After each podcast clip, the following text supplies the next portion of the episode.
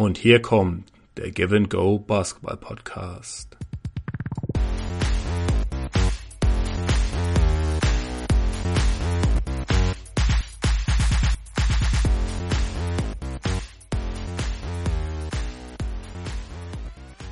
Willkommen Basketballfreunde und Basketballfreundinnen äh, zur neuen Ausgabe Give and Go, dem Basketball Podcast.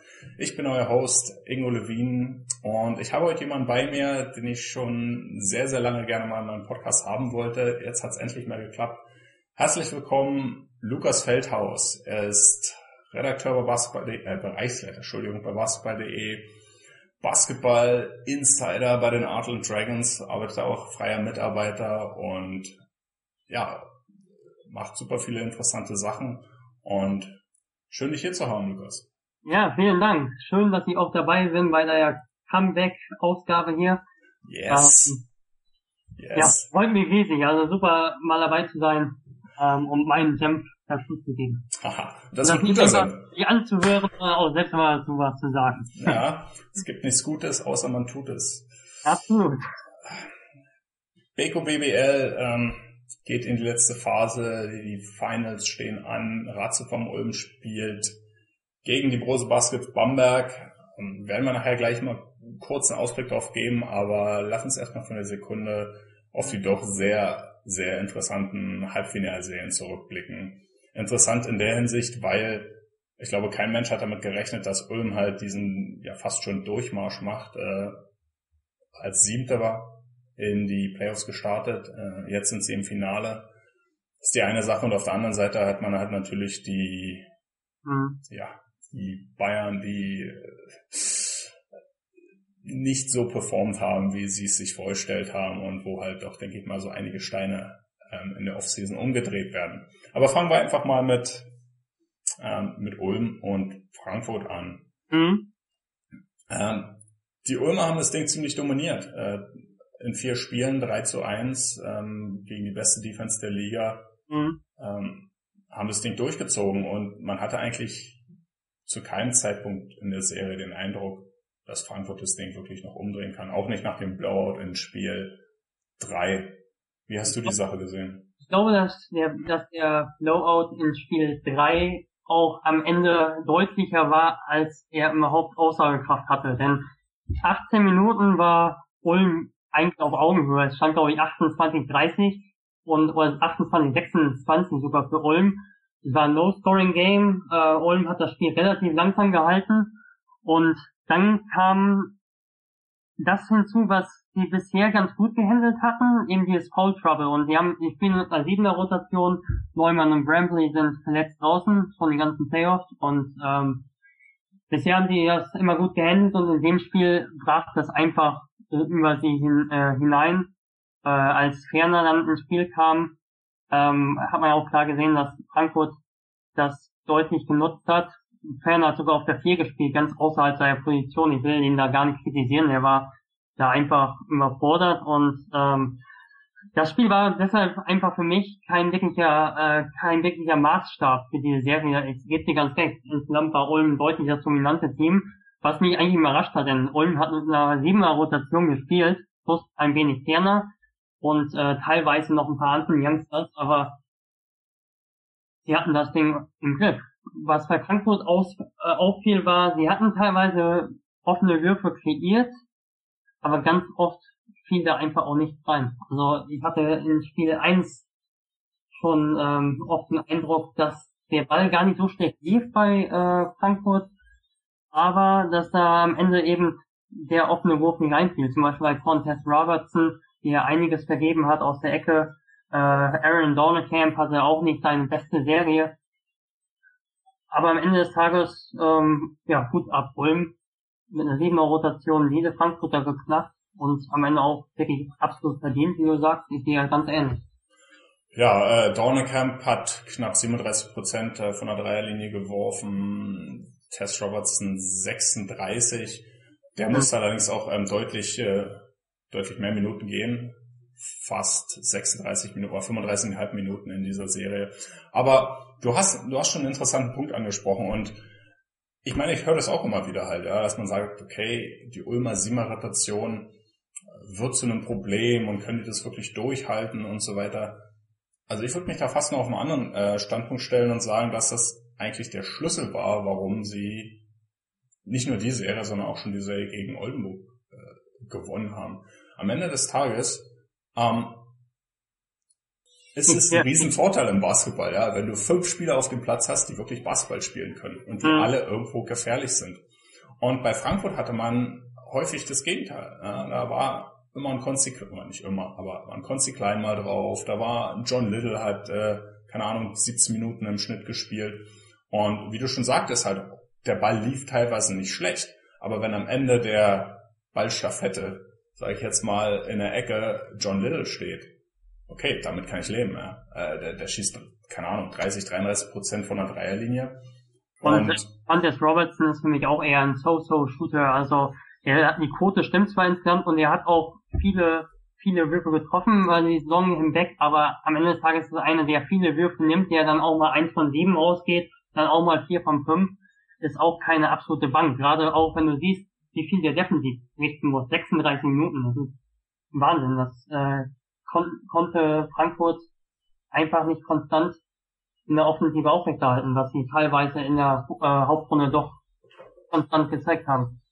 Ja, und am Ende des Tages in den Playoffs ähm, entscheidet sich doch das meiste über die Matchups. Ja. Also man hört halt immer wieder dieses ominöse, ähm, ja, man muss Adjustments machen von Spiel zu Spiel. Ja. Mhm. Adjustments sind in den wenigsten Fällen wirklich jetzt taktische Adjustments. Natürlich gibt's halt, okay, jetzt verteidigen wir hier mal das Pick and Roll ein bisschen anders oder so. Aber das ist selten so, dass man halt unterm Strich sagen kann, ja, in irgendwie 70 Possessions oder so, dass ich dadurch jetzt irgendwie 10 Punkte mehr mache oder 10 Punkte weniger zulasse. Ja, das sind halt vielleicht, ja, äh, on the margins, wie man so schön sagt. Mhm. Die Sachen, die halt wirklich zählen. Aber wo Adjustments wirklich entscheidend sind, sind halt in den Matchups und in den Lineups, die man spielt. Und Ulm hatte halt den Vorteil, dass wenn sie mit ihren sieben Leuten spielen, dass halt immer Morgan, Rubit, Günther, ja, auch Deshaun Butler, die alle sehr offensiv gefährlich sind, mehrere von denen stehen halt immer auf dem Platz. Und wenn dann irgendwie die zweite Garde von Frankfurt raufkommt, ja, wo vielleicht dann nur vier Leute offensiv gefährlich sind oder manchmal auch nur drei, je nach Line-Up. Das sind halt diese Spurts im Spiel, wo du dann halt einfach mal auf einen 6-0-Lauf oder einen 8-2 oder so halt weggehen kannst. Und ja, das ist halt dieses viel beschriebene Schachmatch, äh, wenn man halt immer davon spricht, ähm, die Coaches untereinander haben. Und ich denke, da Thorsten Leimer hat eindeutig ja, den Coach des Jahres äh, Gordon Herbert in seine Schranken verwiesen. Der heimliche Coach des Jahres, auf den komme ich ja noch zu sprechen, glaube ich. der, der für mich mehr als der heimliche Coach des Jahres ist. Ja, ich wollte gerade sagen, es ist eigentlich ein No-Brainer, dass Andrea Trinkieri eigentlich Coach ja. des Jahres ist. Aber naja, dieser, dieser Award ist auch irgendwie so ein bisschen, ich weiß nicht, hast du es, glaube ich, geschrieben, auch auf Twitter, ähm, so ein Feel-Good Award.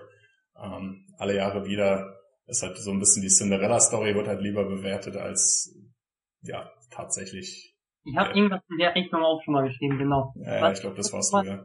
Was ich nochmal interessant fand, ähm, war den Punkt, den du angesprochen hast, den Vorteil, der Siebenauer da drin. Das sehe ich ganz ähnlich. Denn ein Problem, das ich in Ulm, für Ulm ausgemacht habe in der Hauptrunde, ist, dass die Komplementärspieler nicht produziert haben. Ja. Die, die sechs Spieler, sechs Ausländer, die den Ball haben können, die mit dem Ball äh, spielen können und Per Günther, sieben quasi sieben, also nicht, nicht sieben Ausländer quasi, sondern sieben Spieler, die kreativ sind. Und sie hatten Philipp Neumann, der weniger Rebounds geholt hat, der kein effektives Pick and Roll gelaufen hat. Und sie hatten David Brambley, der am Ende zwar besser reinkam, aber am Ende des Tages so nicht der Spot-Up-Shooter ist, der die, die das Spiel wirklich ideal ergänzt hat. Und ähm, das äh, Schlechteste, was dir passieren kann, ist, dass du nach sechs Minuten einen ähm, äh, Taylor Braun oder einen äh, Butler auf die Bank holst mit einem guten Rhythmus, nur weil du eben Bramley noch bringen willst, damit er dir Minuten gibt oder damit er zufrieden ist. Und wenn der dann in der Zeit 0 von 2 schießt, keine Rebounds wirklich beisteuert, keine Assists beisteuert, dann kann das einen Rhythmus des Teams doch deutlich hemmen. Und die hatten eigentlich, Ulm hatte das, die ganze Serie einen guten Rhythmus gehabt. Die ganzen Spieler äh, haben das gemacht, was sie konnten. Und man darf nicht vergessen, dass sie äh, durch diese Besetzung auf der 5 mit Morgan und mit Rubis eigentlich immer ein Mismatch hatten auf ihrer Seite. Sie hatten immer die Möglichkeit, mit einem athletischen äh, Fünfer den Geg Gegner zu attackieren und richtig weh zu tun. Also zum Beispiel Johannes Vogtmann hatte große Probleme da in der Defense, äh, eins gegen eins zu bestehen. Äh, Frankfurt letzt zwar oft dieses Double Down raus, aber Ulm hat sich da gut befreit und hat frühzeitig den Pass gegeben und die haben einfach obwohl die Mannschaft erst so ein Jahr zusammenspielt, hat sie quasi so gespielt, als ob sie schon Ewigkeiten zusammenspielt. War mein Eindruck. Äh, Rhythmus ist das absolut richtige, ähm, was heißt absolut richtig, aber zumindest meiner Meinung nach das, ähm, ähm, das absolut entscheidende Stichwort hier. Denn man hat es irgendwo gemerkt, auch schon in der Oldenburg-Serie, ja, als halt die Rotationen enger wurden und dass sich halt die Leute, also die Ulmer Spieler halt so sehr aufeinander einspielen, dass halt ein Vertrauen da ist. Natürlich haben wir die ganze Saison schon miteinander gespielt, aber wenn du, sag ich mal, in dieser heißen Schlacht bist mit äh, alle Leute zählen gegen dich, ähm, du denkst halt, okay, wir sind nur sieben Leute, wir, wir müssen halt zusammenstehen da. Und wenn jeder von den sieben Menschen produziert, dann bildet sich da auch, sag ich mal, na, ich werde jetzt nicht sagen, Kameradschaft ist vielleicht jetzt ein bisschen ein blödes Wort halt, aber wie auch so eine Art Schicksalsgemeinschaft, dass, dass halt jeder jedem auch auf dem Basketballfeld vertraut und wir haben es auch gesehen, wie der Ball teilweise gelaufen ist, dass da halt keiner irgendwie eine Sekunde überlegt hat, den Pass zu spielen, weil man denkt, okay, wow, das ist jetzt aber dieser Spieler und dieser Spieler kann mit dem Ball sowieso nichts anfangen, sondern mhm. Die sieben Leute wussten halt, okay, meine sechs Nachbarn auf dem Feld, okay, sechs Nachbarn sind es halt nicht, aber wenn du mit fünf Leuten auf dem Feld bist, der, der den Ball hatte, wusste immer, die vier anderen können was mit dem, mit der Murmel anfangen, wenn ich in ihre Hand drücke. Und das ist so wichtig, ja, dass sich halt diese Vertrautheit ähm, einstellt, halt im Spiel. Und ähm, man hat es teilweise in den Phasen gesehen, wo beispielsweise Joschka Fahner raufgekommen ist, und das ist jetzt, wie du schon sagst, ist jetzt keine, keine persönliche Kritik an ihm halt, aber dass halt auch die Mitspieler da irgendwo ein bisschen in Anführungsstrichen verunsichert waren, ja, und sagen, okay, kann ich jetzt diesen Pass zu ihm rausspielen? Ja. Oder halte ich halt das Dribbling noch ein bisschen länger auf und passe halt lieber zu einem anderen halt. Und das sind diese ein, zwei Sekunden halt, ähm, die denn teilweise halt entscheiden, ob halt ein Angriff erfolgreich läuft oder nicht. Und ähm, bei Ulm hat man echt gemerkt, halt, das sind sowieso fünf Freunde müsst ihr sein, die auf dem Platz waren halt, ja. Absolut, also mir ist es auch aufgefallen, da gab es eine lustige Sequenz dann im zweiten Spiel, im, ich glaube im zweiten Spiel war es, in Frankfurt, als Ferner dann raufkam, kam er auf der vier plötzlich drauf, eigentlich ist es ein Dreier, wahrscheinlich eher drei Zweier, dann hat er sich da aufgepostet und äh, Chris Depp stand oben an der Dreierlinie und da dachte ich auch nur, das meinst du jetzt nicht ernst, ne? Und man sieht auch einfach, dass dieses Vertrauen da einfach nicht da ist. Und in der, in der Situation ging diese, diese Rollenhierarchie eigentlich kaputt in dem Spiel. Also äh, Ferner dann in einer für ihn erstmal völlig ungewohnten Rolle, aber im zweiten Schritt, in dem Ferner überhaupt aufs Parkett kam, ähm, war diese Ein Eingespieltheit dahin. Also das ist nicht gegen ihn persönlich, also er ist 19 Jahre oder so, ich weiß nicht, wie alt er genau ist, aber das ist einfach dann dieser Qualitätsabfall, den man dann hat. Dann ist hier Ball, der, dieses Ball-Movement nicht mehr so da. Da hast du nicht mehr die fünf Spieler, die du jemand, äh, jedes Mal den Ball geben kannst. Und wenn ich irgendwie, wenn ich noch hervorheben möchte, ist äh, Perry A. Henry, der in meinen Augen äh, enorm wichtig ist als äh, Lockdown-Defender. Ja. Also der ähm, bringt zwar offensiv nicht so den kreativen Input, ist wahrscheinlich sogar oft eher eine Hemmschwelle, wobei sie den ganz gut kompensieren. Er hat keine richtige Stärke offensiv. Ist nicht so der Spot-Up-Shooter, ist auch nicht der, der wirklich für seine Mitspieler kreiert, der ähm, aber in der Defensive die Arbeit verrichtet für diejenigen, die eher in der Offensive eben produzieren. Und er ist da wirklich der Blue Guy auch in meinen Augen des Teams. Erinnert mich auch so ein bisschen an äh, zum Beispiel ein Avery Bradley in besseren Zeiten in äh, Boston. Also, besseren Zeiten? Er hat eine großartige Saison gespielt. Ist, äh, ja, ja, stimmt. First, first, Team, First Team All Defense. Ähm. Ja gut, ich, ich bin in der NBA jetzt nicht mehr so bewandert, aber ich meinte auch generell eher ähm, eher die besseren Zeiten von Boston. Ja, ja. Das, das, das nicht mehr so überragend, auch wenn das Team im Aufbau ist. Muss ja. auch, ja. Aber in, um das da nochmal anzuknüpfen, also Perry Henry hat äh, eine herausragende Einstellung in der Defensive und er kommt um jeden Block teilweise wirklich rum ähm, und verhindert teilweise, dass der gegnerische Point Guard in eine Situation kommt, in der er überhaupt seine Plays sauber und stringent initiieren kann. Und das ist schon alle Ehren wert. Ja, aber auch für einige Basketball-Afficionados ähm, ein Kandidat für den äh, Defensive Player of the Year. Ähm, ich weiß, dass Simon Jatsch ähm, mich da mal darauf angesprochen hat. Also ich hatte am Anfang der Saison gar nicht so viel Ulm gesehen. Und ähm, ja, ich glaube, das war als noch, als wir irgendwann mal die Videoshow gemacht hatten, die letzte Videoshow, äh, zusammen mit Marcel, wo wir halt zur Halbzeit diese Awards so ein bisschen verteilt hatten. Und dann habe ich geguckt, okay, wer könnte halt Defensive Player of the Year sein und so. Ähm, da ist er mir das erste Mal so wirklich auf den Schirm gekommen und ja, absolut, wie du sagst, Lockdown Defender. Und es passt halt auch ganz gut mit Per Günther, der nun defensiv jetzt ähm, nicht gerade die Granate ist halt, aber wenn man dann halt ähm, ihn paaren kann mit einem mit einem Guard, der halt den besten ja, den gegnerischen Aufbauspieler halt ähm, ausschalten kann. So, was, ähm, was ich noch eigentlich ganz interessant fand in der Serie, ähm, war, wie du halt schon sagtest, die, die Matchups im Frontcourt. Also Augustin Rubit, äh, 17 Punkte im Schnitt, äh, 29% Usage. Der Mann hat einfach nur dominiert jedes Matchup ähm, in, in den Playoffs, aber besonders halt gegen Frankfurt. Und ja, Johannes Vogtmann sah da jetzt nicht besonders gut aus, aber auch Mike Morrison konnte äh, am Ende des Tages ja, oder, ja. oder beziehungsweise ähm, Dornekamp und, und Bartel hatten halt nicht wirklich äh, eine Antwort darauf. Ähm. Mhm. Ich weiß jetzt auch nicht mehr genau, wie die Matchups da genau waren, außer äh, abgesehen von Vogtmann, aber die haben Rubit auch immer wieder in verschiedenen Situationen gehabt. Also teilweise hat er in äh, Pick and Roll als Abroller überragend äh, produziert.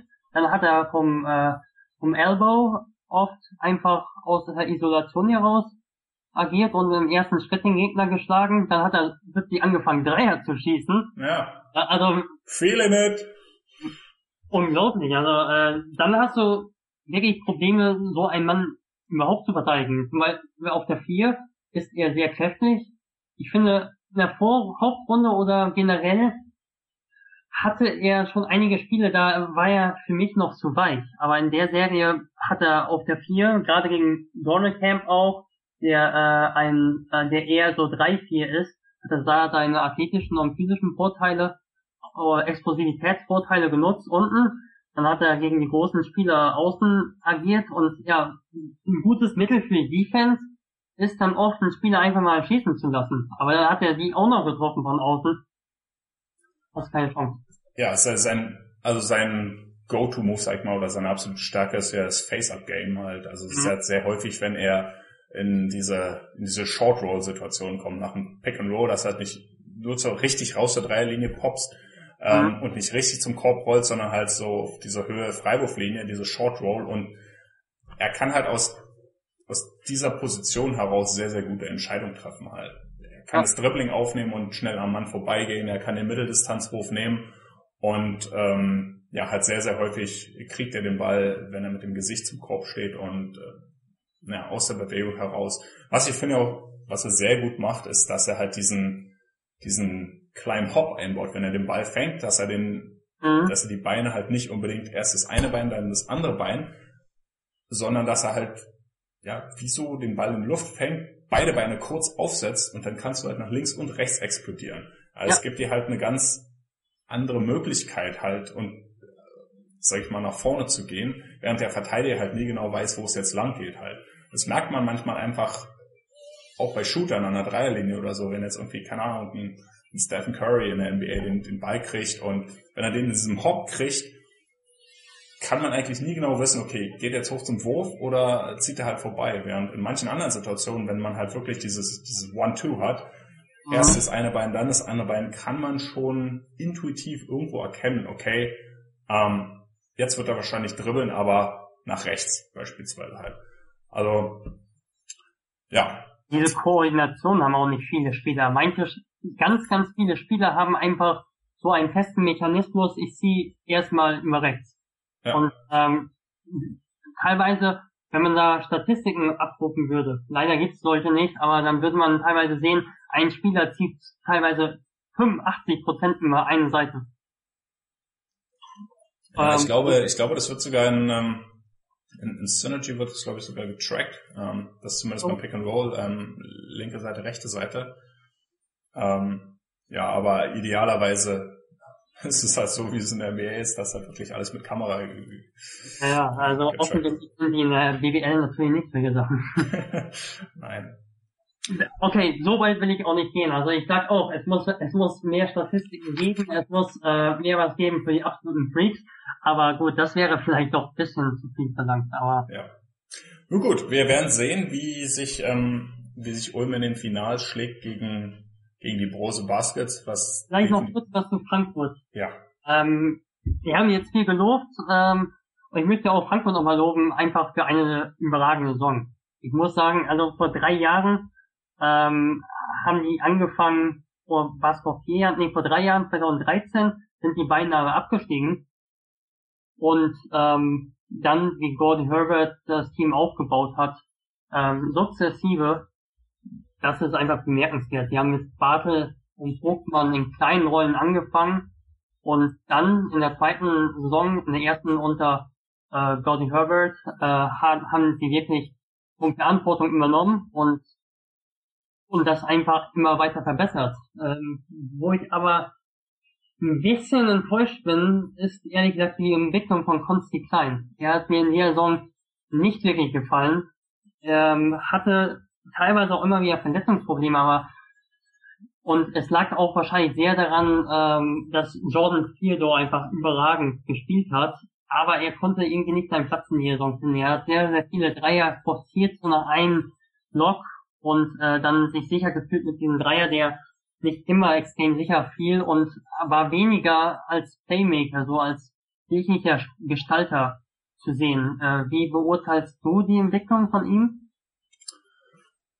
Ähm, also Theodore war diese Saison definitiv ähm, wiederum, könnte man schon fast sagen, auf der Point Guard Position bei Frankfurt ähm, das hatte schon fast Tradition. Das Jahr davor war es Justin Cobbs und ähm, in, in, den Heydays davor hatte man ähm, auch Deshaun Wood und so weiter. Also Frankfurt hat eigentlich immer starke Point Guards gehabt. Bis hin zu Pascal Roller, äh, die natürlich auch dominieren ja, in der Starting Five. Konzi Klein, ja, hat diese Saison jetzt sicherlich nicht den, den Durchbruch so geschafft, wie er sich das selbst gedacht hatte. Ich glaube, er hat 21 Minuten im Schnitt gespielt, was eigentlich nicht so schlecht ist halt. Aber es ist am Ende des Tages ist Point Guard schon immer noch die wichtigste Position auf dem Platz. Und wenn du halt so jemand Dominantes vor dir hast, ähm, wie Jordan Theodore, ähm, der auch nicht unverdient, meines Erachtens zumindest in der regulären Saison MVP geworden wäre mhm. oder hätte sein können. Um, ja. Da sehe ich Wanamaker ehrlich gesagt schon als den verdienten Sieger, aber ja. auch als Kandidat ja. Aber ähm, du hattest es angesprochen halt, was bei Frankfurt wirklich beeindruckend ist, ist, ähm, wie sie sich wirklich von Jahr zu Jahr weiterentwickelt haben. Ähm, und, und das ist sicherlich auch ein Grund, warum man sozusagen, ja, vielleicht auch diesen Coach of the Year Award für Gordon Herbert, ähm, ja, ein bisschen nachvollziehen kann. Mhm. Ja, ist vielleicht nicht unbedingt nur für diese Saison, obwohl das eine sehr, sehr gute Saison war an sich, sondern was für mich eigentlich viel wichtiger ist, ist dieses, ähm, ich will jetzt nicht sagen Lebenswerk halt, aber das, was sie halt über die letzten Jahre halt aufgebaut haben. Ja, die sind 2013, 14 hatten sie 14 Siege, 20 Niederlagen, ähm, danach die Saison schon 20 Siege, 14 Niederlagen und diese Saison jetzt 26 und 8. Ja, es ist halt konstanter Aufbau des Teams und wo halt wirklich der Kern oder ja, zumindest der deutsche Kern halt gleich bleibt und das ist halt eine Sache, dass man schon, ja, die, die man halt schon honorieren muss und von daher, ja, du hast vollkommen recht, also Frankfurt selbst, selbst wenn sie eigentlich, ja, das Halbfinale hätten gewinnen sollen gegen Ulm, ja, die sind als, ähm, definitiv als Favorit in die, ähm, in diese Serie gegangen und waren zu Hause super stark weiß gar nicht, was war denn ihr Heimrekord halt, ne, schnell mal nachgucken halt. Frankfurt war Heim diese Saison, na, come on. 15 und 2. Ja, nur zwei Niederlagen in der regulären Saison. Ja. Und im, Euro, im äh, Europe Cup haben sie, glaube ich, auch nur ein Spiel im Haupt verloren. Ja. Also von daher, ja, enttäuschend, dass sie im Halbfinale rausgeflogen sind, aber unterm Strich muss man schon sagen, äh, eine sehr, sehr gute Saison und eine Sache, worauf man aufbauen kann. Es wird sehr, sehr interessant, ähm, wie das halt nun mal ist bei diesen, ich will nicht sagen kleinen Teams, weil klein sind sie nicht, mhm. aber bei, bei nicht diesen Top-Echelon-Teams, die sind halt immer sehr, sehr abhängig von einzelnen Personen und wie sich da Spieler halt entscheiden, wenn halt ein Johannes Vogtmann beispielsweise in die Weite zieht, wenn Danilo Bartel geht, John Theodore geht, dann kann es halt auch mal sein, dass man halt wirklich diesen Swing halt hat, dass man äh, um einem Jahr, wo man äh, als Zweiter abschließt, dann plötzlich, oder als Dritter, äh, dann, dann plötzlich im nächsten Jahr einfach, weil sich halt zwei, drei Kernspieler äh, so verabschieden, dass man es halt nicht mehr schafft halt.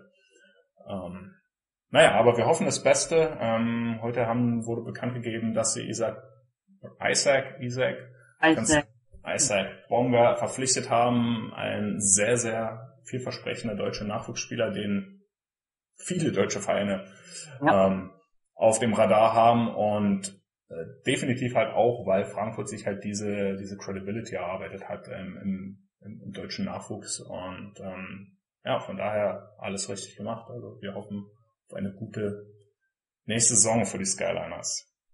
Auf einen Punkt möchte ich ganz kurz nochmal eingehen. Ähm, die, ich fand es auch gut, dass du es eingeschränkt hast. Ja, die haben den Core immer wieder gehalten, aber am Ende eben diesen deutschen Core und darauf haben sie aufgebaut. Man sieht am Ende eben doch, auch wenn man sicherlich äh, Bartel, vor allem Vogtmann oder auch Konsti Klein, wenn auch das letzte Jahr nicht besonders gut war, ähm, wenn man die immer weiter gefördert hat, in immer verantwortungsvollere Rollen ähm, gesteckt hat, sind es am Ende doch immer noch diese Import-Player. Und diese Spieler haben wir in Deutschland immer noch in äh, sehr, sehr geringem Maße.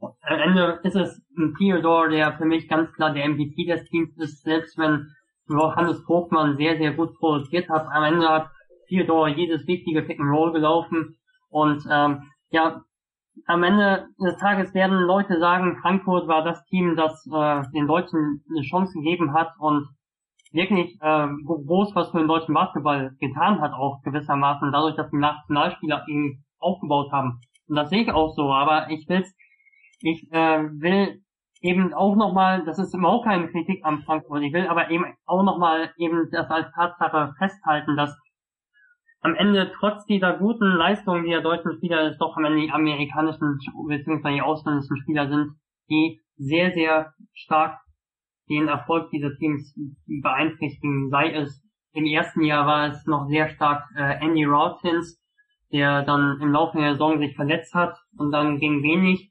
Und dann war Justin Cobbs im zweiten Jahr, der sehr dominant war, bevor, bevor er kam, ging auch recht wenig für Frankfurt und wenn Jordan Theodore sich verletzt hätte, ich glaube, dann wäre es sehr schwierig geworden. Ich möchte einfach sagen, dass es doch sehr unterstreicht nochmal, dass wir ähm, in Deutschland doch noch recht weit davon sind, Spieler zu auszubilden, die ähm, konstant eine Mannschaft füllen können. Wie Pierre Günther das, das, das haben wir eben noch sehr selten. Ja, die die auch Franchise-Player-Potenzial haben. Und mhm. zählen wir sie einfach mal auf. Also du hast schon gesagt, Per Günther ist eine Person. Ähm, Daniel Theiss könnte so jemand sein. Daniel spielt Theiss. allerdings natürlich bei in, in einem Überteam Bamberg, wo er halt einfach nicht diese Rolle einnehmen kann, weil einfach da so viele andere gute Spieler sind halt. Ja. Mhm. Ähm, ich denke, auch ein Paul Zipser hätte das Zeug dazu. Ja. Aber er müsste ja wahrscheinlich ähm, seine Skills aus, aufbauen und ausbauen bei in einer Situation, in der er den Ball konstant mal auf den Boden setzen darf. Ja. Das ist die Krux, das ist die Krux, die, es gibt nicht genug wirklich gute deutsche Spieler, die die Rotationsminuten spielen können und die jetzt nicht nur Busfahrer sind oder im Zweifelsfall einfach nur in der Ecke stehen und warten auf den Kickout-Pass. Und die wenigen, die es halt sind, äh, die zieht es natürlich zu den großen Vereinen, weil sie wertvoll sind für diese Vereine. Ja, durch die genau. Quote ähm, braucht man Spieler, braucht man Rotationsdeutsche und die werden dann dementsprechend von den großen Vereinen weggekauft, was völlig verständlich ist und ich will es überhaupt nicht, nicht kritisieren. Ja, aber natürlich haben die halt weniger Spielzeit und ich glaube, eine Sache, oder nicht eine Sache, aber wenn wir eins gelernt haben, ist, dass Spielzeit der wichtigste Faktor ist, um einen Spieler weiterzuentwickeln. Ähm, per Günther, ich meine, er hat es in einem Podcast jetzt auch mit, mit Ray Vogt halt auch nochmal erwähnt, dass damals, dass er da äh, die Chance bekommen hat in Ulm, ich glaube, das war unter Mike Taylor, einfach zu spielen, auch wenn er, sag ich mal, die erste Hälfte der Saison komplette Grütze gespielt hat, aber dass er immer weiter das Vertrauen bekommen hat und einfach diese Repetitions, ähm, nur so wird man besser. Ja, und ja. Das ist schon ein wenig ein Teufelskreis, den man letztendlich nur durchstoßen kann, indem man mehr Qualität ins System bringt und damit meine ich ähm, mehr qualitative äh, gute Deutsche. Aber es kommt ja gut was an Nachwuchs nach.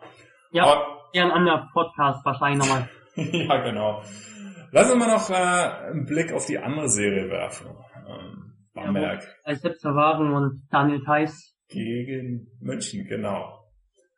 Ein absolutes Kettensingen-Massaker, kann man glaube ich so sagen. Äh, meine Ach. Wenigkeit war wahrscheinlich noch der letzte, der vor dieser Saison so ein bisschen auf Bayern Island war und gedacht hat, okay, das könnte echt eine spannende Serie werden und geht wahrscheinlich über fünf Spiele, weil eben auch die regulären Saisonspiele so solche Knaller waren und naja, weil ich mir halt eigentlich gedacht hatte, dass München zumindest doch noch irgendwo einen Playoff-Modus hat.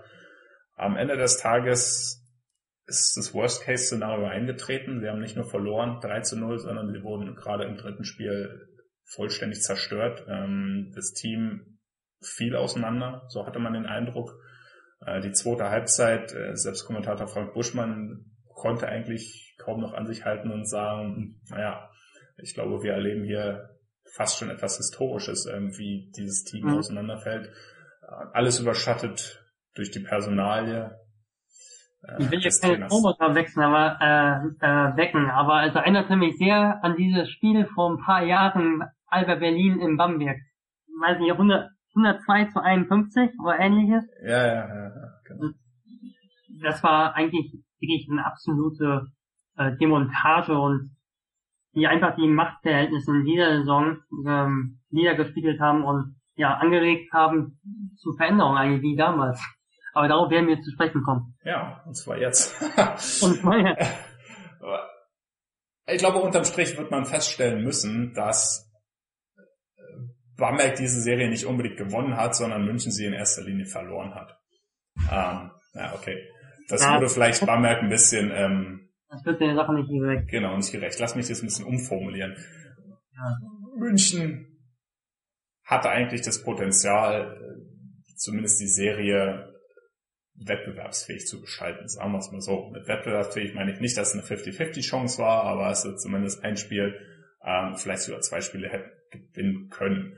Aber am Ende des Tages, glaube ich, lief in dem Team in der ganzen Saison schon so einiges schief. Ähm, und es ist halt kulminiert in, der, in, in diesem Spiel 3, wo letztendlich auch Svetislav Pesic die weiße Fahne geisst hat, ähm, bringt irgendwann auch ein Karim Jalo äh, in, in, ja, eigentlich schon fast Hilflosigkeit. Also hat halt nie irgendwie eine Line-Up gefunden oder ein Team gefunden, was gegen Bamberg ähm, wirklich funktioniert hat. Es gab immer wieder Wechsel, wer jetzt nur gestartet ist. Ich glaube, in einem Spiel ist John Bryant gestartet, im nächsten Moment ähm, Vitalis Chikoko im nächsten Spiel, dann hat halt John Bryant wieder eine Halbzeit komplett auf der Bank gesessen, hat Dion Thompson Ewigkeiten weg gewesen und man hatte irgendwo den Eindruck, dass hier der Locker Room komplett im allerwertesten ist. Ja, also das sehe ich sehr, sehr ähnlich. Das ähm, wird, auch in meinen Augen ein bisschen unterstrichen durch die Tatsache, dass ein Duschko Savanovic vor dem letzten Spiel, glaube ich, ähm, den, Heimflug noch angetreten hat. Und ähm, generell hat die Mannschaft wirklich nicht den Eindruck gemacht, dass sie geschlossen ist, dass sie irgendeine Idee oder irgendeinen Glauben daran hat, zu wissen, wie sie die Bamberg knappen können. Ich muss äh, dir zustimmen in dem Punkt, dass ich doch geglaubt hatte vor den Playoffs, dass Bayern in den Playoffs irgendwas reißen konnte. Ich muss ganz, äh, ganz ehrlich sagen, dass ich schon geglaubt hatte, dass die Ludwigsburg locker wegputzen, ganz ehrlich. Also ich habe gedacht, dass sie die Serie, die hatten, glaube ich, das Hauptrundenspiel in Ludwigsburg mit fast oder sogar mit 30 Punkten gewonnen. Und zu Hause hatten sie auch deutlich gewonnen. Ich hatte ehrlich gesagt gedacht, dass sie diese, dass sie dieses Spiel, diese Serie wirklich in drei Spielen locker schließen und dass sie dann bereit wären, äh, Bamberg irgendwie Paroli zu bieten. Aber was der Fall war, war, dass sie weder defensiv noch offensiv eine Identität hatten und es war einfach ein Offenbarungsfeld. Es war ein Offenbarungsfeld. Ich weiß nicht, wie du das siehst, du siehst es wahrscheinlich völlig ähnlich. Und ähm, ich fand am eklatantesten eigentlich, dass diese ja, mangelnde Spielintelligenz gegen verschiedene Situationen. Man war selbst in der Ludwigsburg-Serie äh, immun gegen bestimmte bestimmte Go-to-Plays vom Gegner. Oder äh, ob es defensiv war oder offensiv. Im, in der Bamberg-Serie war es dann ganz eklatant, als das Switchen hinzukam, wo dann, wo sie völlig äh, die äh, Kontrolle verloren haben. Wo sie dann einfach, äh, da wo Rampo dann sieht, ah, da ist ein Big vor mir, da ziehe ich einfach mal wild durch die Zone rein. Oder wo überhaupt gar nicht das Spiel mal breit gemacht wurde, wo dann über einen dritten Mann versucht wurde, Mismatch im Post zu nutzen oder wo in der Mitte mal in Isolation dann gegen Big Man gelaufen wurde und dann konzentriert mal das 1 gegen 1 genutzt wurde. Es wurde kein Mismatch genutzt, es wurde nicht wirklich gesucht und wenn es gesucht wurde, dann war es eigentlich irgendwie nur eine Isolation, in der John Bryant fünf Meter vom Korb weg aufgepostet hat gegen Harris, wo er eigentlich nur im Back, Backing Down Dribble machen kann und dann vielleicht irgendwann ans Brett kommt was aber sicherlich auch nicht äh, die effizienteste Lösung ist. Dribbling gegen den Impose äh, ist eigentlich der Killer für jedes für jedes äh, Offensivsystem. Wenn ich jetzt Bamberg ansehe, die haben die wenigsten Touches mit Impose so gefühlt und eigentlich die Touches am meisten verteilt, wie du, glaube ich, auch mal in einem Tweet gesagt hattest. Und beim Bayern war es einfach so, ja, diese Harmonie war überhaupt gar nicht da. Also es war sehr, sehr viel Improvisation und ich hatte nicht das Gefühl, dass Fetisch das, das Team auch im Griff hatte, um es mal so hart zu sagen. Telekom Basketball war nicht sehr gütig für, äh, ich sag mal, Oldschool Coaches, äh, vor allem wegen äh, serbischer Nationalität. Was meine ich damit? Mhm. Es ist eigentlich seit zwei Jahren endlich möglich, wirklich jedes Spiel zu sehen. Und man bekommt als Zuschauer einfach auch einen viel besseren Überblick über das Team und auch einen viel besseren Einblick in bestimmte Situationen. Ich meine, vorher, das ist keine, das ist drei Jahre her. Ja, da war Basketball im Prinzip eine, eine Sport, Sportart des, des Hördensagens. Du hast ein paar Leute gehabt, die in der Halle waren und es gab vielleicht zwei, drei Spiele, die irgendwann mal auf Sport 1 übertragen wurden. Aber im acht, ja, 80, 90 Prozent der Spiele gab es halt nur über Hörensagen-Informationen. Und über Hörensagen entstehen immer irgendwelche Legenden. Legenden, irgendwelche tollen Trainer, irgendwelche tollen Spieler, die aber, wenn man jetzt endlich mal die Möglichkeit hat, wirklich ein bisschen hinter die Kulissen zu schauen, nicht immer halten. Damit will ich jetzt nicht speziell äh, nur auf Svetislav Pesic ansprechen, aber im modernen europäischen Basketball verändern sich Dinge. Ähm, ich glaube, Andrea Trinchieri ist, die, ist das leuchtendste Beispiel in der Bundesliga, wie sich der Spielstil ändert und wie man mit taktischen Veränderungen ähm, wirklich auch erfolgreich sein kann. Äh, ich habe immer so ein bisschen den Eindruck bei vielen, naja, Oldschool-Coaches oder, oder ich sag mal so einfach bei Standard-Coaches, ja, da da gibt's halt diese eine Idee, ja, ein System, das hat er schon immer so gemacht, das hat er seit 20 Jahren so gemacht und es wird auch weiter so gespielt. Ja, da geht beispielsweise bei Alba was so, da ging der Ball immer in Low Post. Wahnsinn. Mhm. So. Alle anderen stehen rum, gucken zu, wie Kikanovic aufpostet und dann, naja, er wirft irgendwie drauf gegen drei Leute und alle anderen crashen halt das Board, um irgendwie Offensivrebound zu kriegen. und dann muss man halt in der Verteilung richtig hart ackern. So kann man vielleicht das System in drei Sätzen zusammenfassen. Äh, bei München ist es schon ein bisschen anders gewesen, aber am Ende des Tages war halt auch keine Ballbewegung zu sehen. Ja, man hat halt auch eigentlich ein ziemlich simplistisches Angriffssystem gesehen, äh, wie du es halt vollkommen richtig gesagt hast. Ja, äh, Leute stehen halt rum, okay, da wurde halt irgendwo mal ein, möchte gerne ein Mismatch halt gesehen, was man dann halt partout ausnutzen wollte, aber man hat halt, keine Ahnung, fünf Sekunden vorher irgendwie erstmal gebraucht, um alle Leute in Position zu bringen. Man steht still und die Defense, gerade die Bamberger Defense halt, ja, die halt super intelligent agiert, ähm, hat halt mega viele Möglichkeiten, sich darauf einzustellen. Ähm, auf der anderen Seite Trinkieri, aber auch Thorsten Leiberner, die halt sehr, sehr opportunistisch agieren. Ja, äh, Ulm hat beispielsweise, also Frankfurt hat alles geswitcht, ja. Und ja. Gegen die athletischen Ulmer war das ein Riesenproblem. Du hattest halt, wenn du das richtige Personal hast, wie ein Rubel, wie ein Morgan äh, oder der Sean Butler und so weiter, die halt auch alle aus dem Dribbling halt attackieren können, dann sind solche Mismatch, äh, nicht Mismatches halt, aber dann sind solche Switchings halt sehr problematisch. Und München hat es halt in Anführungsstrichen falsch gemacht. die haben halt irgendwie dann halt versucht, okay, geht mal alle auf die eine Seite und ich passe jetzt den Ball runter zu John Bryant, weil der jetzt vielleicht gerade, wie du schon sagtest, einen Harris auf dem Rücken hat. Mhm. Alles in allem hat es kein, bei mir zumindest keinen guten Eindruck hinterlassen, die, die, die ganze taktische Ausrichtung halt. Ja, ähm, ich hatte, ja, ich, ja, ich hatte den Eindruck, es war einfach so, dass ähm, Bayern, dass Bamberg das den Stiefel quasi vorgegeben hat oder die Melodie äh, den, und den Takt vorgegeben hat und Bayern hat hilflos versucht, da mitzutanzen und es hat einfach nicht funktioniert. Äh, sie haben, sie konnten selbst keinen Akzent setzen, wo Bamberg mal hätte sich fragen können, ah, was machen wir da, da jetzt mal gegen? So, sowas habe ich nicht entdeckt in der Serie. Vier Jahre Svetislav Pesic, ähm, wie würdest du eine Bilanz ziehen? Ich meine, es ist ein, es muss ja noch keine endgültige Bilanz sein, denn wie er verkündet hat, vor dem 99-prozentigen Abschied äh, wurde plötzlich ein 99-prozentiges Ich bleibe. Mhm. Ja, aber die vier Jahre kann man doch durchaus nicht nur positiv sehen. Nicht nur positiv, das stimmt. Ähm, erstmal, als er in die Liga kam, hat er ähm, natürlich gleich seine, seine Duftmarke gelassen die, die haben die ersten fünf Spiele, glaube ich, mit 100 Punkten oder die ersten vier der ersten fünf Spiele mit 100 Punkten selbst erzielten Punkten äh, bestritten und gewonnen. Die hatten sich dadurch dann profiliert, dass sie nach dem Rebound Blitz schnell umgeschaltet haben, den Outlet Pass gespielt haben, attackiert haben, die ersten acht Sekunden Wurf äh, gefunden haben.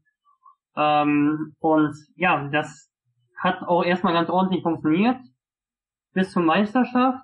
Und ähm, ich fand auch gut, wie sich die Spieler individuell entwickelt haben, wenn ich Malcolm Delaney sehe, der unter Svetislav Pesic wirklich zu einem Leader gewachsen ist, der vorher in Frankreich auch gut gespielt hat oder in der, in der Ukraine, aber der ähm, unter Svetislav Pesic auch sicherlich seinen nächsten Schritt nochmal gemacht hat.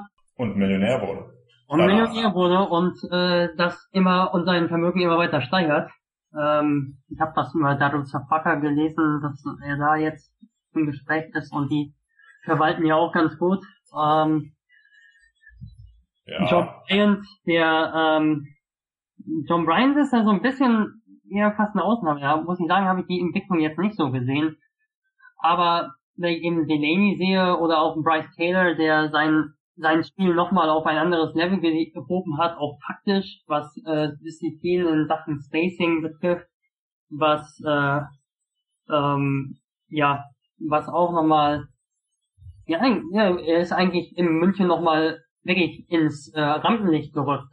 Vorher bei Berlin hat man gedacht, so, ja, ist ein sehr guter Rollenspieler, sehr, sehr solider Rollenspieler. Bei Adland hat man dann gesagt, ja, in einem Team, das in dem ja nicht unbedingt super performt hat, hat er eine gute Rolle gespielt und in München hat er unter Svetislav Pesic in diesem äh, System hat er sich einen Namen gemacht als einen der äh, besseren Spieler der Liga. Und ja, ein MVP-Kandidat, definitiv. Ja, und ähnlich war es bei Nia Djedovic, der in Berlin gerade auch noch eine sehr eklatante Auswärtsschwäche hatte. Ich weiß noch, er war relativ jung und ich hatte das mal ausgerechnet. Da war diese, äh, die Diskrepanz zwischen Heim- und Auswärtsspielen extrem hoch. Er hatte damals, glaube ich, eine Dreierquote von 10% auswärts und von 47% zu Hause. Und effizient war, Effizienz war, glaube ich, drei bis vierfach so hoch zu Hause. Und er hat, er, er hatte nicht die Selbstverständnis. Und die Selbstverständnis hat er unter Swissislav Pesic gewonnen. Er ist wirklich zu einem Leader gewachsen.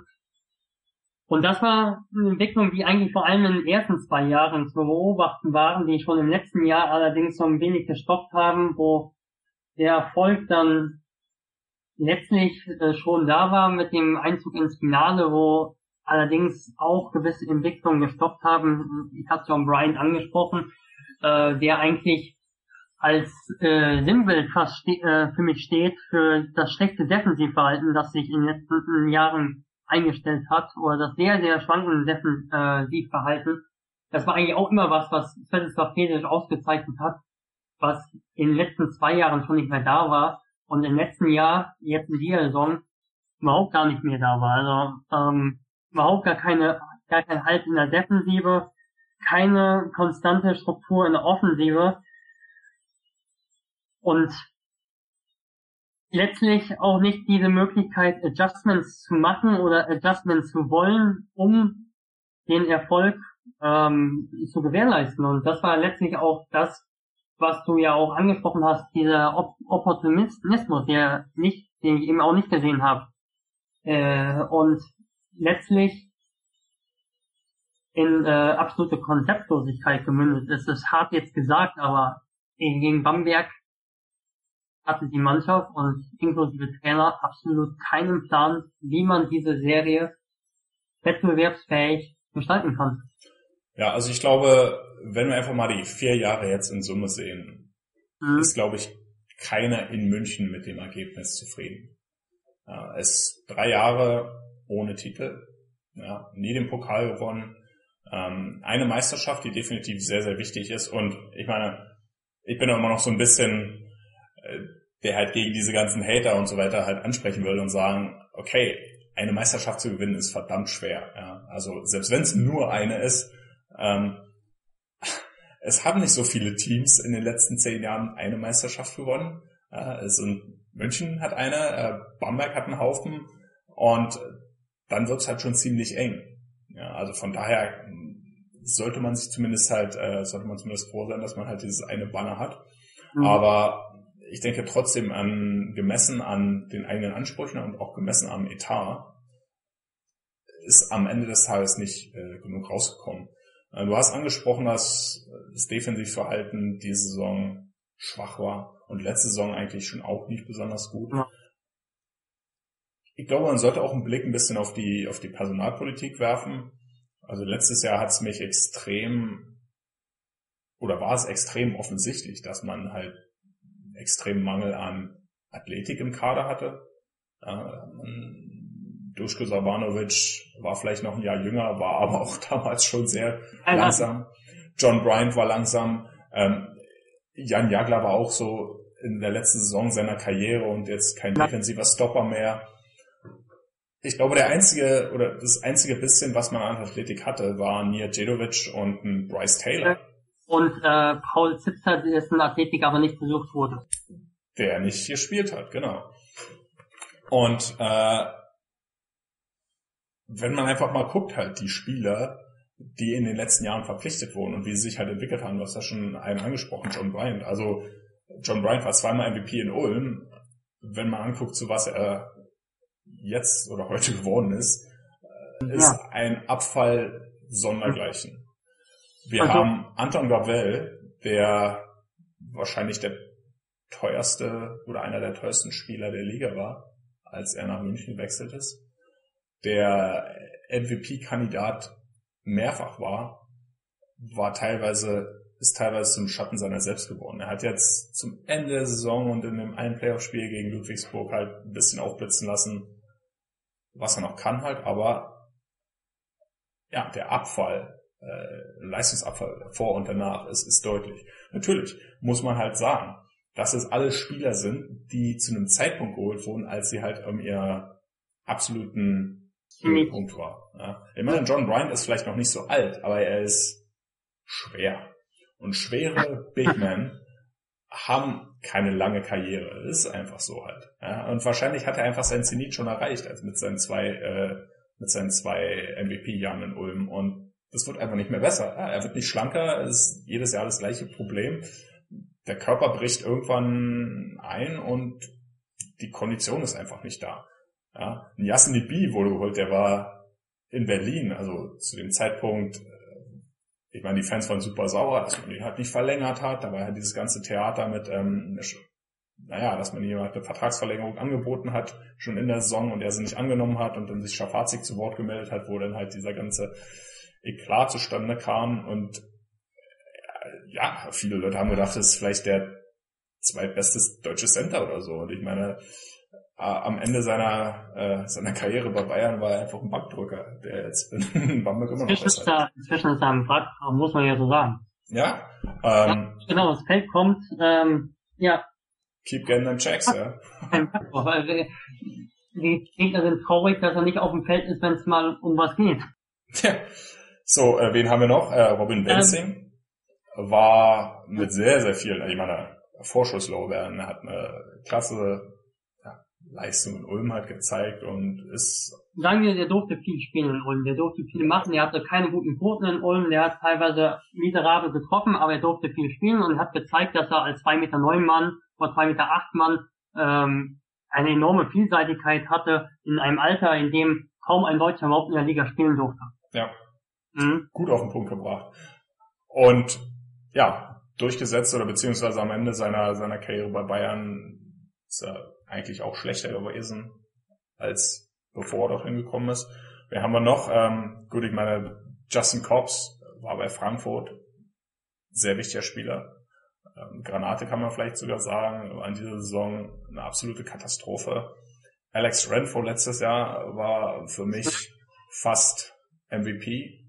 Und Renfro war letztes Jahr für mich, ich hatte ich hatte einen Artikel geschrieben, in dem ich ihn zum besten äh, Zweier, äh, für mich ein Combo Guard eher zwei besten Zweier Liga genannt habe.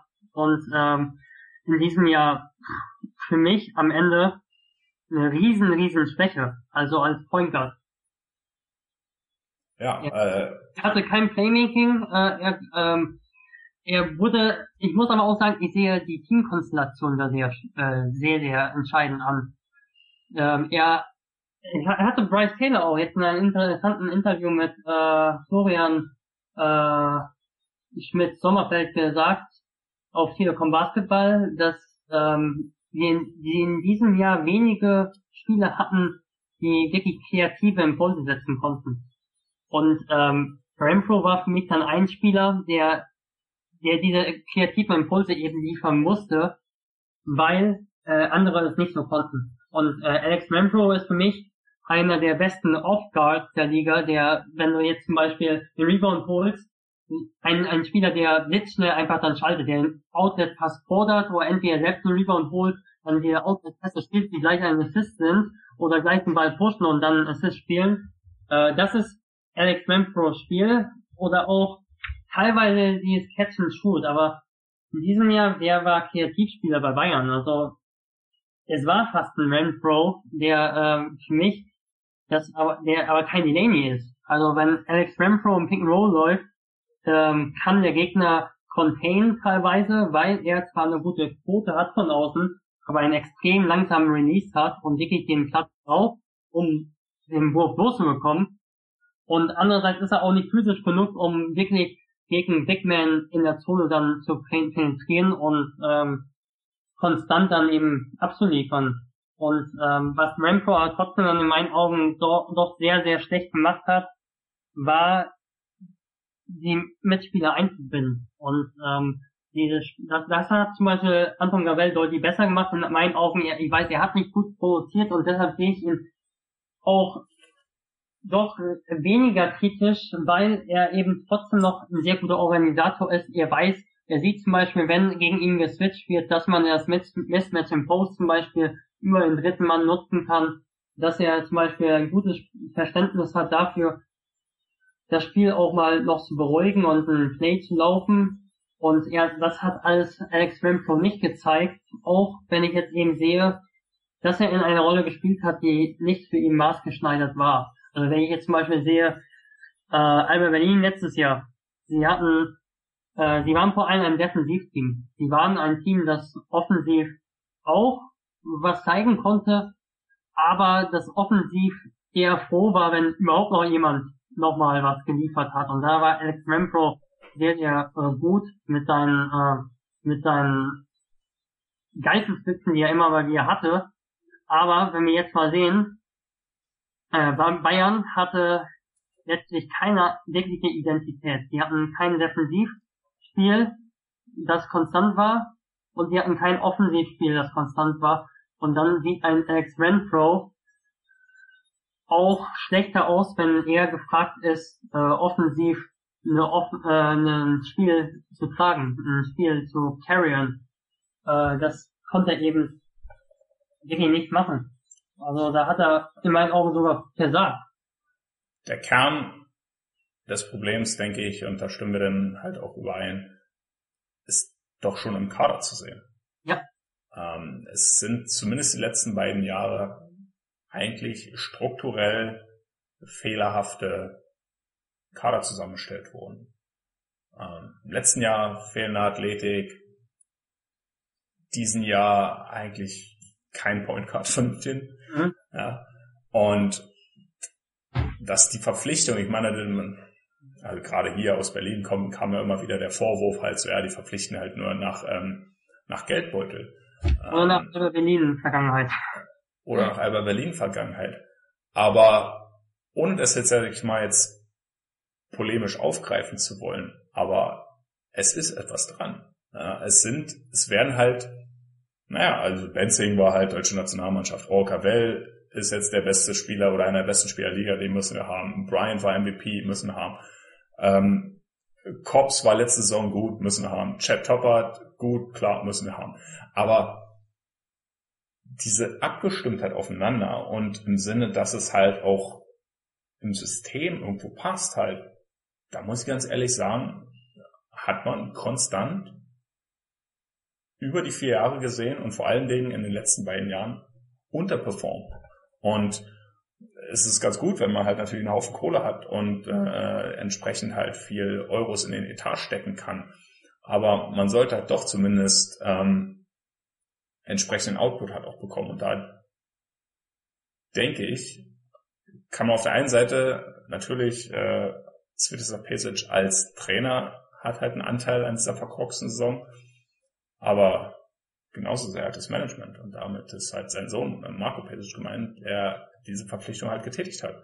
Ja, ähm, äh, wen kann man in den vier Jahren jetzt wirklich als als jemanden halt rausstellen, die sich halt verbessert haben? Das ist, ähm, wie du an, angesprochen hast, Malcolm Delaney war definitiv jemand, wo man sagt, wow, ähm, das war eine sehr gute Verpflichtung und der ist auch nochmal viel besser geworden bei Bayern. Und Maxi Kleber. Djedovic, Djedovic, stimmt. Ja, nicht mehr. Äh, Maxi Kleber diese Saison definitiv ähm, auch jemand, der der eingeschlagen hat, aber es war auch der einzige diese Saison halt. Ja, all die anderen Verpflichtungen halt, Renfro Corps, ähm, waren halt äh, Schuss in den Ofen, muss man ganz ehrlich sagen. Paul Zipser hat definitiv auch einen Schritt nach vorne gemacht, aber da bin ich jetzt mir noch nicht sicher, ob ich das jetzt als ob ich seine Entwicklung jetzt als so positiv bewerten würde, weil unterm Strich hat er einfach zu wenig gespielt. Er hätte mehr spielen können und er hätte noch viel, viel besser sein können.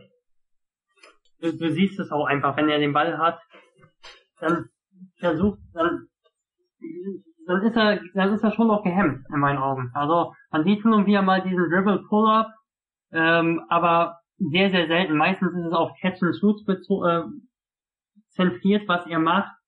Und ich, ich habe einfach das Gefühl, dass er wirklich, wie du auch sagst, viel, viel mehr aus sich hätte machen können oder auch noch machen kann. Äh, die Sache ist eben auch, er ist nicht der überragende Ballhändler. Er ist jetzt nicht der Spieler, der als Point Forward jetzt ins 1 gegen 1 geht, den Ball eventuell noch bringt. aber im Grunde genommen hätte er vielleicht sogar in so eine Richtung mal gehen können, wenn er, jetzt ist es zu spät in meinen Augen, wenn er ein, zwei Jahre vorher mehr Verantwortung getragen hätte, eventuell ausgeliehen wäre zu einem Team, in dem er diese Verantwortung bekommen hätte. Und ähm, im Endeffekt hat er sich während seiner Zeit unter Svetislav Pesic nur als äh, Spot-Up-Spieler verbessert, was für ein Talent seiner Größenordnung ich bin ein riesen Fan von ihm, der mich auf Twitter, mir auf Twitter folgt, der wird das glaube ich schon ein bisschen gemerkt haben.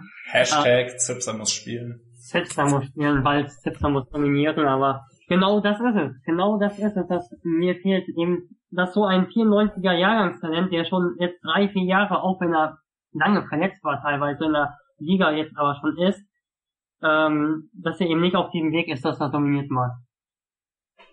Ja, das Ballhandling ähm, das sehe ich ganz genauso. Das ist noch seine größte Schwäche. Und seine Moves oder seine Offensivaktionen sind relativ vorhersehbar. Er ist, wie du sagst, ein Spot-Up-Shooter und er hat halt diesen One-Dribble-Pull-Up halt. Ja, also aus der Mitteldistanz. Der ist automatisch. Der geht immer rein.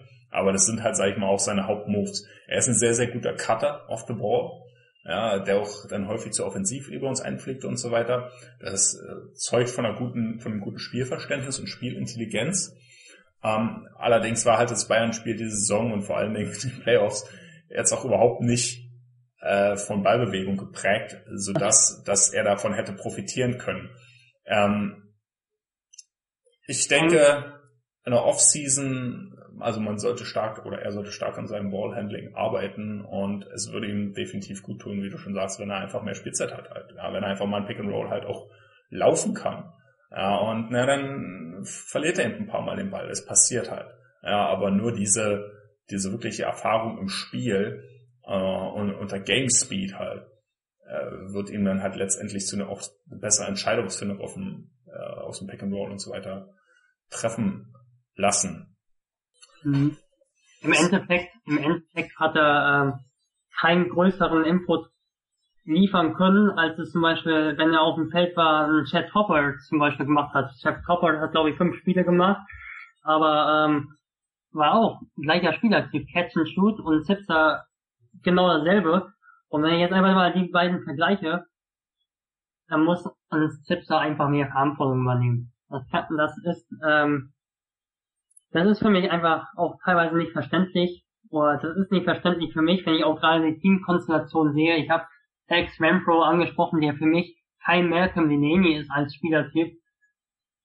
Du hast auf der 1 einen nicht mehr produzierenden Gavel, keinen konstant mehr produzierenden äh, Gavel, dann auf der 3 einen Trainer, der sich wohlfühlt, wenn er neben seinen Riesentaten in der Defensive offensiv auch mehr außerhalb des Balles spielt, abseits des Balles, warum dann nicht ein Paul, Paul, Paul Zipser, Paul Zipser, Paul Zipser, Paul Zipser, dann äh, auch mal Basketball spielen darf, um es mal im Stumpf zu sagen. Ein weiteres Problem in der Kaderzusammenstellung sehe ich auch noch darin, dass die Center-Position sehr fragwürdig besetzt wurde. Man hatte zu Beginn der Saison Andreas Seifert geholt, ähm, wo man aber gleich gezeigt hat, dass man kein wirkliches Vertrauen hatte. Er hat von Anfang an mal zwei Minuten eingefallen, hat er mal gar nicht gespielt, er mal elf Minuten.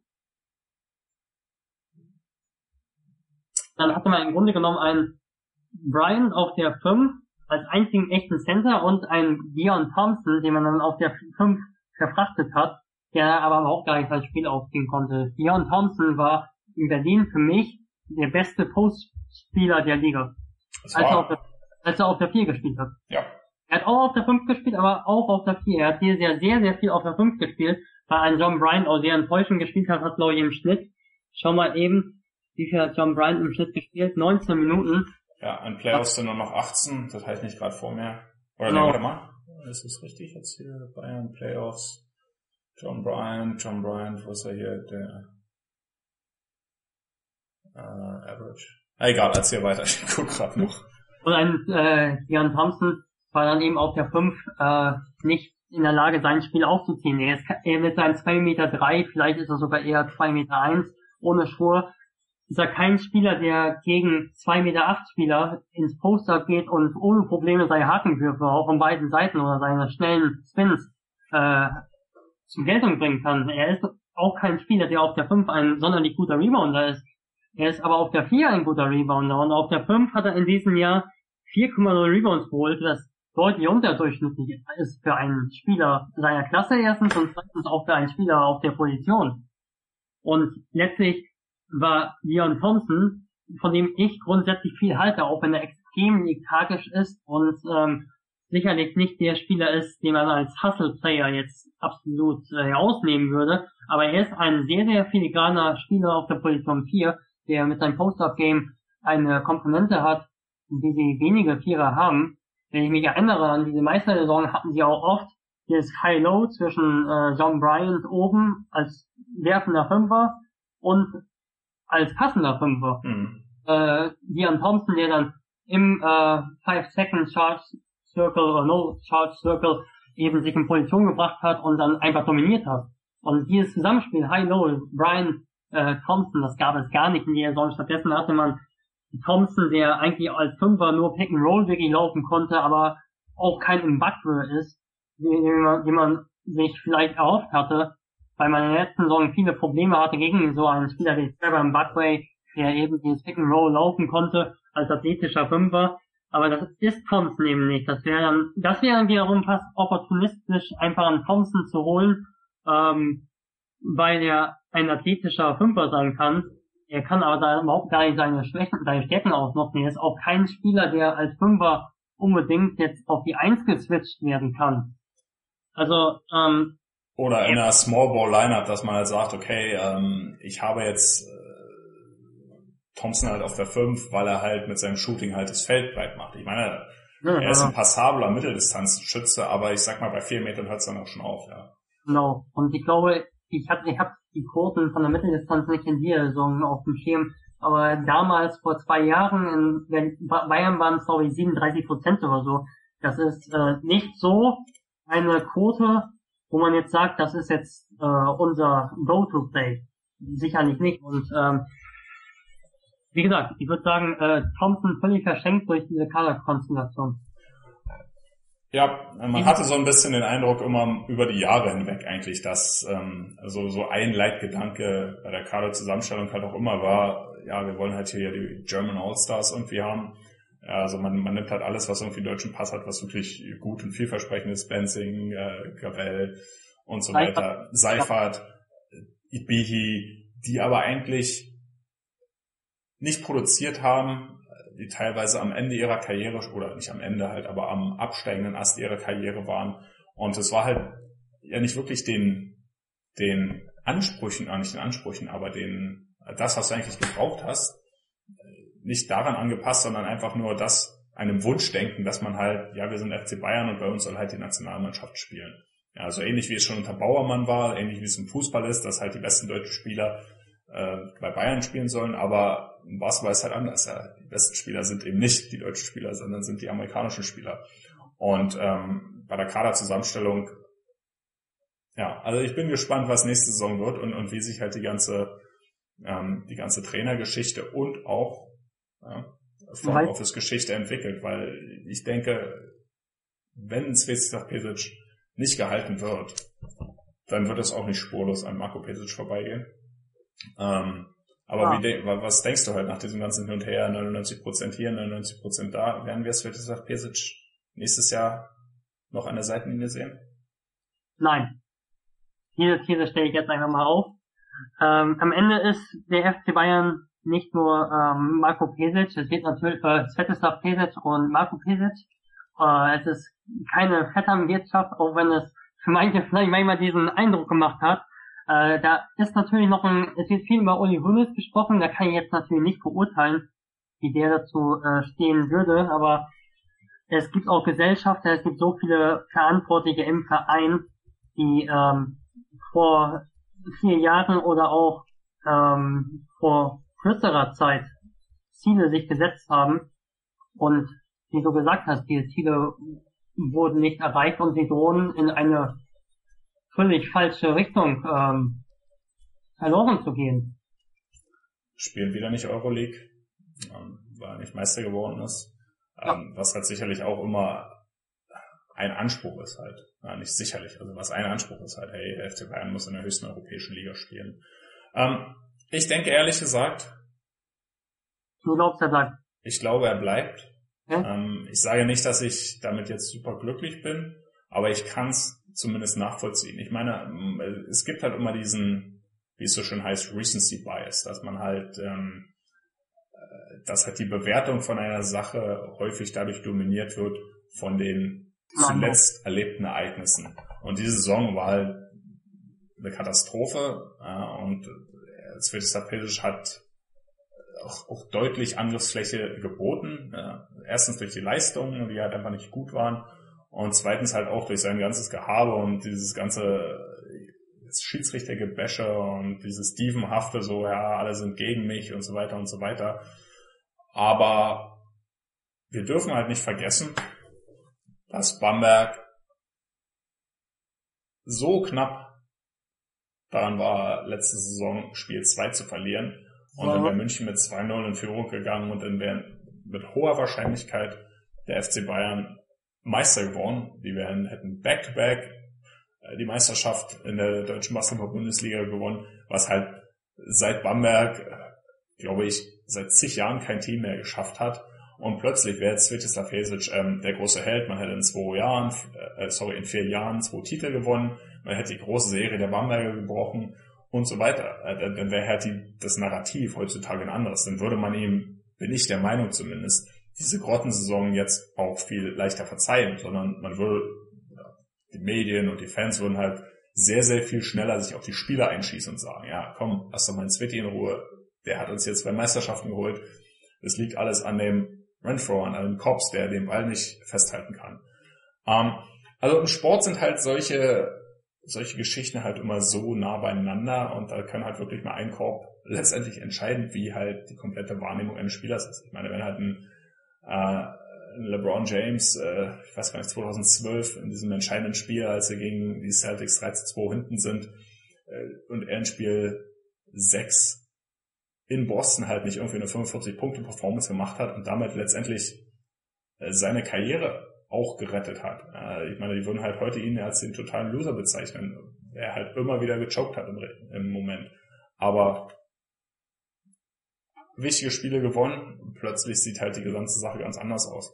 Und um nochmal auf die Bayern zurückzukommen, damit wir nicht zu sehr abschweifen halt. Ähm, ich denke halt einfach, dass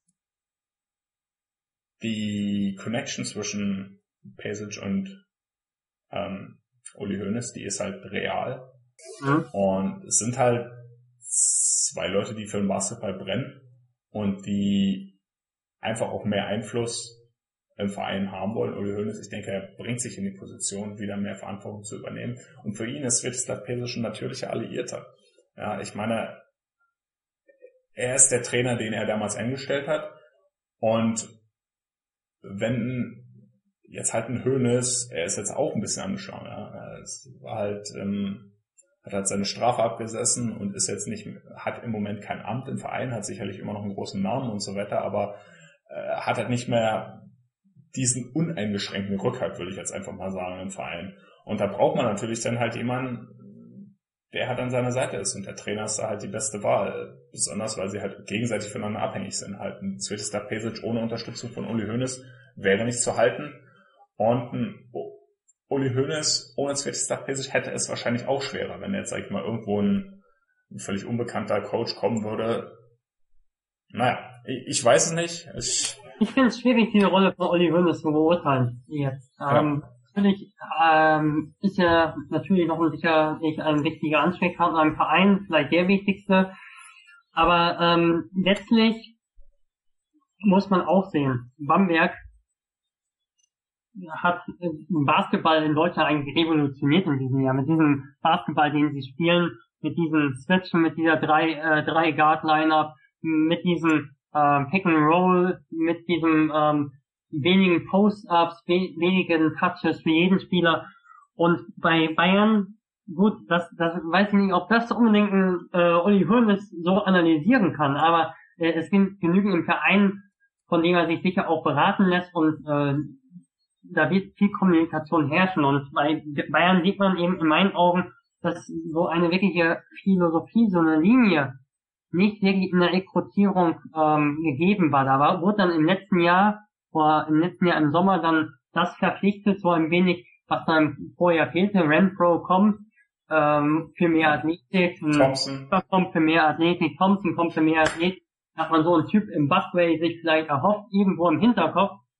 Und ähm, ja, am Ende ähm, des Tages ist das halt nicht aufgegangen, um das vorsichtig zu sagen. Ja, also für Basketball Deutschland sollten wir definitiv hoffen, dass ähm, der FC Bayern sich fängt und in der nächsten Saison wieder stärker mitspielen kann. Ich Denn mag, ich mag das ich habe ja, ich hab die ganze Saison eigentlich darauf gewartet, endlich diese Playoff-Serie München gegen Bamberg zu sehen halt und es war halt enttäuschend, ja. Also es war ähm, ja. ist halt für den für den Fan jetzt nicht besonders toll. Ich sag mal, wir haben halt dieses Überteam mit Bamberg, was sehr, sehr schön anzuschauen ist. Keine Frage halt. Aber wenn es halt darauf hinausläuft, dass wir halt so dominant sind und ja, vielleicht halt komplett den Durchmarsch machen und vielleicht sogar die Playoffs 9 zu 0 abschließen halt, also jede Serie mit 13 0 gewinnen, dann ist es halt auch ein bisschen langweilig. Ja. Also man braucht halt auch zumindest einen großen Rivalen, damit man halt diesen, diesen Zweikampf hat. So, ähm, jetzt haben wir schon sehr, sehr lange geredet. Ähm, ich will jetzt nicht äh, vollkommene Zustimmung erstmal riesig, äh, riesig auf die Finalserien Ausblick machen, außer vielleicht ähm, ein kurzer Tipp von dir. Was denkst du, Bamberg gegen Ulm, wie wird's ausgehen? 3 zu 0. 3 zu 0. Ähm, denke ich auch. Hm. Schon wieder, die Langeweile muss weg. Die Langeweile muss weg. Bamberg Eier muss was machen. Nun, ich denke, Ulm hat keine so schlechten Chancen, vielleicht das zweite Spiel, also das Heimspiel mhm. zu gewinnen halt, aber wenn ich sage, keine so schlechten Chancen, dann meine ich jetzt nicht 50 Prozent oder so, dann sind es vielleicht irgendwie, keine Ahnung, 30 Prozent. Ähm, sie hätten es auf jeden Fall verdient, weil sie einfach äh, ein Team waren, was in den Playoffs sehr überzeugt hat, mannschaftlich geschlossen sind und auch einfach taktisch, ja von der Leistung, die Thorsten Leimer bis jetzt gezeigt hat, ähm, ist für mich, das sind die beiden Coaches, muss ich auch ganz ehrlich sagen, die es äh, meiner Meinung nach auch am meisten verdient haben, jetzt im Finale zu spielen, weil sie halt ähm, in den Playoffs auch einfach ähm, taktisch ähm, sehr, sehr gut agiert haben. Aber einfach siehst bei Thorsten Leimer hat in meinen Augen, dass er ein Trainer ist, der immer über den Tellerrand hinausschaut, der Sachen versucht zu übernehmen, aber auch nichts versucht zu zwingen und äh, daraus seine eigene Philosophie bastelt, ähm, ist aber auch gleichzeitig in der Lage, eben davon abzuweichen. Also zum Beispiel im ersten Jahr hat Ulm sehr viel Fast Break Basketball gespielt, auch in den ersten acht Sekunden versucht, äh, Dreier aus der Transition ähm, abzuschließen. Wie jetzt die Entwicklung dahingehend sehe, ist das jetzt schon weniger und ähm, haben das immer noch, aber sie haben schon andere Einflüsse eingebracht. Sie haben zum Beispiel Taylor Brown jetzt, noch so als Point Forward. Die haben äh, fünf Spieler, die kreieren können, die ähm, im Halbfeld das Spiel machen. Ähm, die haben defensiv, sieht man auch zum Beispiel aus den Vorjahren so ein bisschen das adaptiert, will ich nicht sagen, aber sich einflussen lassen, was Bamberg zum Beispiel gemacht hat, dieses äh, kleine Big Man, große Guards versucht. Perry Henry ist ein 1,93 großer Guard, glaube ich. Die haben äh, Raymar Morgan auf der 5, 2 Meter 1 großen Guard, die haben versucht, ja. ein bisschen auch dieses, ähm, dieses, das aufzunehmen, was in der Liga Erfolg hatte, aber auch nicht um, äh, um das zu forcieren. Ich denke, das liegt ja auch nicht nur aus der BBL. Also, großen Respekt an Thorsten hat, dass er sich, dass er so seinen Weg geht und dass er, ähm, daraus eigentlich seine eigene Identität schafft, dass er, dass er über den Tellerrand hinausschaut und eben ein Trainer ist, der Adjustments macht und der Adjustments machen kann und bereit ist und offen dafür ist. Weißt du, was die interessanteste Statistik ist? Thorsten Leimer, die hat äh, Manuel Baranjak heute äh, Vormittag oder ja, Nachmittag getwittert. Genau. Einfach mal die Siegquoten der Trainer seit 2011, 2012. Also offensichtlich Andrea Trinchieri ist auch noch nicht so lange dabei, hat erst 17 Playoff-Spiele, 82 Prozent seiner Spiele gewonnen. Der nächst erfolgreichere Coach ist Chris Fleming. Ah, okay, Bamberger Meistercoach. Und dann kommt schon Thorsten Leibernand. Er hat 58 Prozent alle seiner Playoff-Spiele gewonnen. Ja, er war jedes Jahr in den Playoffs ähm, und er ist mit seiner Quote sogar vor Svetislav Petic, der nur 56 Prozent seiner Quote äh, seiner Playoff-Spiele gewonnen gewinnen mhm. konnte und Sascha Obradovic hat sogar weniger als die Hälfte gewonnen, 46 Prozent. Und das zeigt halt schon dadurch, dass halt auch Leibniz jetzt, ich meine, wir, wir können hier wirklich Äpfel mit Äpfeln vergleichen, aber er war halt jedes Jahr in Ulm und er hat halt jedes Jahr ähm, ja mit den gleichen Voraussetzungen arbeiten können. Ja, ist jetzt nicht so, dass er einmal von einem kleinen Verein zu einem großen Verein was irgendwie die Zahlen durcheinander bringen würde. Äh, ich denke, das ist ein, ein sehr, sehr gutes Zeichen oder auch ein eindeutiges Qualitätskriterium, um zu sagen, okay, er ist, er ist einer der Top-Coaches der Liga. Aber gut, lass uns die Sache jetzt hier beenden. Lukas, vielen, vielen Dank, dass du dir so spät abend heute noch die Zeit genommen hast. Ähm, sowas immer, sowas immer. Sowas immer. Und hier Basketballaustausch hier. Dann, äh, dann wünsche ich uns allen eine schöne BQBBL Finalserie. Ähm, vielleicht wird sie spannend, hoffentlich zumindest spannende Spiele. Und so long, alle Mann. Bye bye. Ja, bye bye.